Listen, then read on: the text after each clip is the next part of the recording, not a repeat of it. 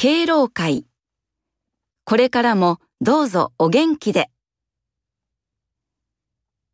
9月16日の敬老の日に、緑市ホールで敬老の日のお祝い会がありました。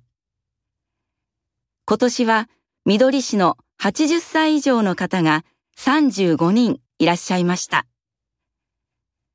皆さんは緑小学校の子供たちのダンスをご覧になった後、子供たちと一緒にお茶とお菓子を召し上がりました。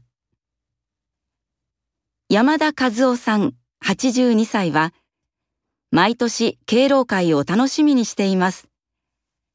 今日は子供たちから元気をもらいました。嬉しかったです。とおっしゃっていました。